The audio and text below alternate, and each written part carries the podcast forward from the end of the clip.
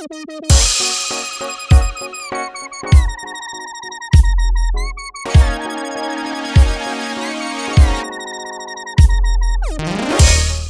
¿qué pasa? Yo soy Eduardo y quiero que esta sea vuestra bienvenida a Error en el Sistema, un podcast de la red tupodcast.com. Viste la sinacordés.com. Eh, eh, me lo tatúo en el pie para no se me olvide. Entonces quiero hacer un par de noticias así medianamente rápidas. A esta man le dieron la patadita de la FCF. que no es que yo sea, que yo sea divino, pero creo que lo vi venir. Eh, el domingo fue el aniversario de la película Hackers, una de las mejores películas del mundo. la, debo, la debo haber visto al menos 35 veces. Y había como que era, que era, que era, que era. Ah, sí, Pocket Cast. Me dio 3 años de Pocket Cast Plus. Toma, ventajas de haber, pagado una aplicación en mi puta vida. Ahora hace falta que la gente de OnePlus Reader se inspire en algo parecido. Pero nada, esas son algunas de las cosas que han pasado en estos últimos días, así que encuentro medianamente interesante. También quiero decir algo, o sea, no voy a hacer un análisis sobre el Apple Live Event porque ya la hizo uno que es la hostia. Lo que sí creo es lo siguiente: Apple debería ser más como Nintendo. O sea, hace años Apple establecía el estándar, ahora Apple sigue tendencias. O sea, la última tendencia que puso Apple fue poner puto notch y por valido pero creo que Apple debería ser más como Nintendo. Nintendo sacó el Nintendo Wii, no había ninguna otra consola parecida, todo el mundo estaba. Mm, ok, ok, ok, te arriesgaste y no gustó. De hecho, el Wii es una de las mejores consolas que he probado a día de hoy. A día de hoy, un amigo tiene un Wii, nos la pasamos como unos normales, una consola de 2011, 2010, o sea, tiene unos añitos. Y nada, Apple tiene que jugarse, no sé. Yo quisiera ver que el próximo iPhone fuera no sé, tuviera un puto radar, no sé, algo, algo, algo que me haga pensar, esta gente los millones se los gastan y no se los gastan en el puto campo porque tiene un campo que costó un huevo, pero lo que están haciendo es una puta mierda. Así que nada, si no, he oído ninguna cobertura sobre el evento de Apple, el app hizo un muy buen episodio, les voy a dejar el link por abajo para que lo vean. Si ahora voy a coger esto de dejarles link para que para que vean cosas, no, no tengan que pasar trabajo buscando, se las puedo facilitar un poco. Y otro que quiero hablar es de redes sociales, específicamente sobre Facebook. ¿Y por qué? ¿Por qué mi odio esta semana va dirigido a Facebook? Si yo tengo una cuenta de Facebook, no, no la, no la actualizo ni la reviso en la meta, pero la tengo. ¿Por qué? Es una de esas cosas. Tengo cuenta de Facebook. Entonces, primero quiero hacer dos comparaciones en el espectro. Si vas a Instagram, Instagram es donde todo el mundo pone fotos de fotos, fotos bastante bien tomadas, no sé, de sus viajes y tal. O sea, la gente es medianamente feliz en Instagram, o aparenta ser feliz en Instagram. Por otra parte, si vas a Twitter, eh, en Twitter vas a ver desde un poco de gente que dice no fue de hace dos años, hasta gente que dice ojalá me partieron un rayo. O vas a ver la mierda que yo publico que es literalmente shitposting y no es bueno precisamente pero nada, tanto Twitter como Instagram tienen sus encantos. Y para mí Twitter tiene mucho encanto, porque en Twitter recojo memes. O sea, Twitter también estuvo muchas veces como mi RCS para las noticias. Y entonces está Facebook. Facebook que yo no reviso Facebook. O sea, la última vez que entré fue porque Facebook lleva unos meses haciéndome bullying eh, tuve que lo llamarme en navegador para algo, no me acuerdo para qué. Creo que un amigo había compartido unas fotos de él y su mujer, y la mujer estaba embarazada y me dijo que las viera. Así que me lo vi en navegador y se olvidó desloguearme. Y Facebook lleva unos meses haciéndome bullying activo. Aparentemente sabe que estoy soltero y me dice sugerencia amistad, fulanita de tal, o ciclonita de tal, o esperanceja.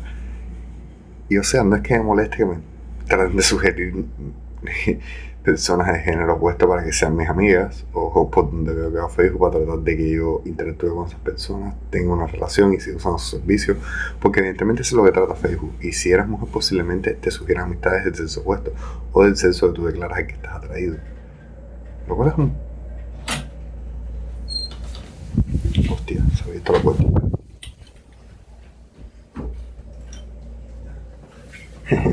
estoy en casa de mi madre, aquí hay mucho aire y nada. Eh,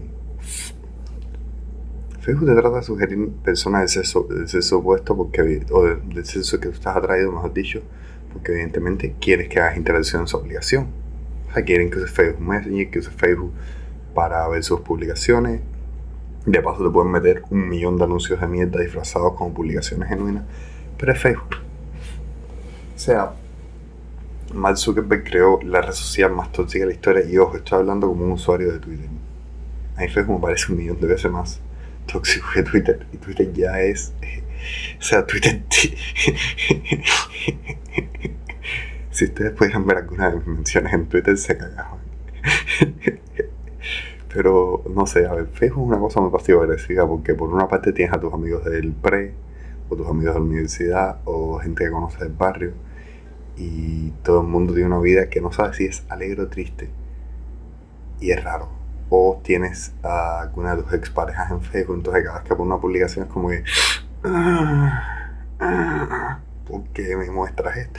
O sea, Facebook, sabes que, o sea, evidentemente tu algoritmo detecta estoy soltero y sabe que tuve una relación con esta persona porque puedes inferirlo a partir de las interacciones que tuvimos y un periodo en que absolutamente dejamos de tener interacciones. porque demuestras eso? Pero no solo es eso, es que los memes de Facebook son una puta mierda. O sea, los memes que publica la gente en Facebook son una puta mierda. Son los memes de los que nos estábamos riendo hace un mes y medio en Twitter. O sea, cuando entro a Facebook y veo un puto meme hace un mes y medio, me quedo en plan, ajá, ajá. ¿Cuándo fue publicado? Ah, hace, hace cinco minutos. Que les he dado todo por la puta cara. Entonces, a ver, ¿por qué estoy haciendo todo esto? Primero nada, me molesta Facebook me trata de manipular descaradamente además porque, ojo, no es que lo, no es que lo disimule.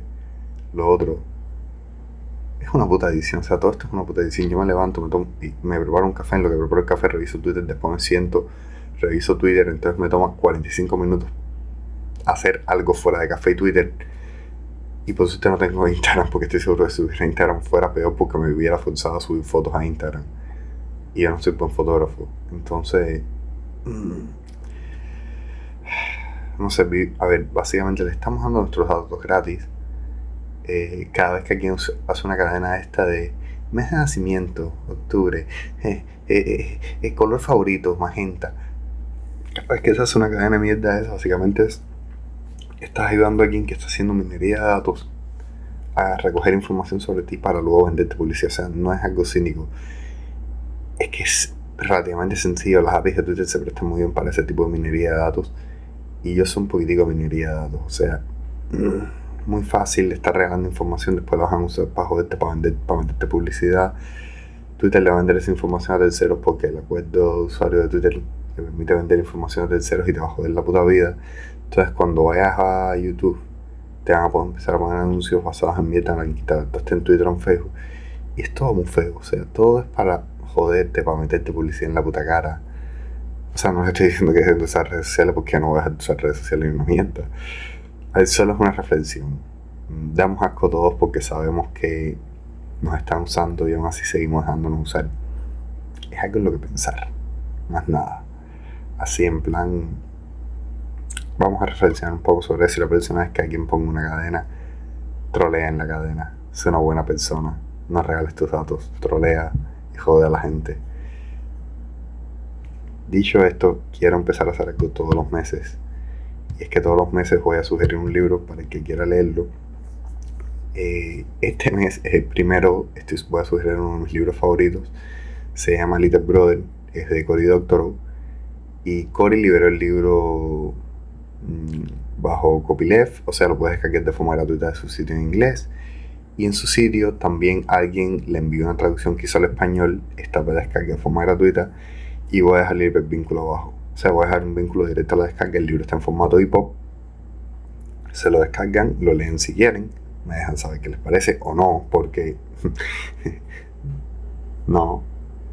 Entonces, vaya, un pequeño resumen del libro. Eh, básicamente, un grupo de muchachos, de personas jóvenes, crean una red para huir a la censura y a la regulación de datos de una agencia de seguridad.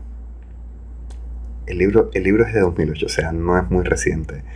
Pero Cory casi que, que clavó ahí con alfileres lo que pasó, lo que pasó acá con net O sea, del principio de net Nada, échenlo luego si quieren y nos vemos en la próxima.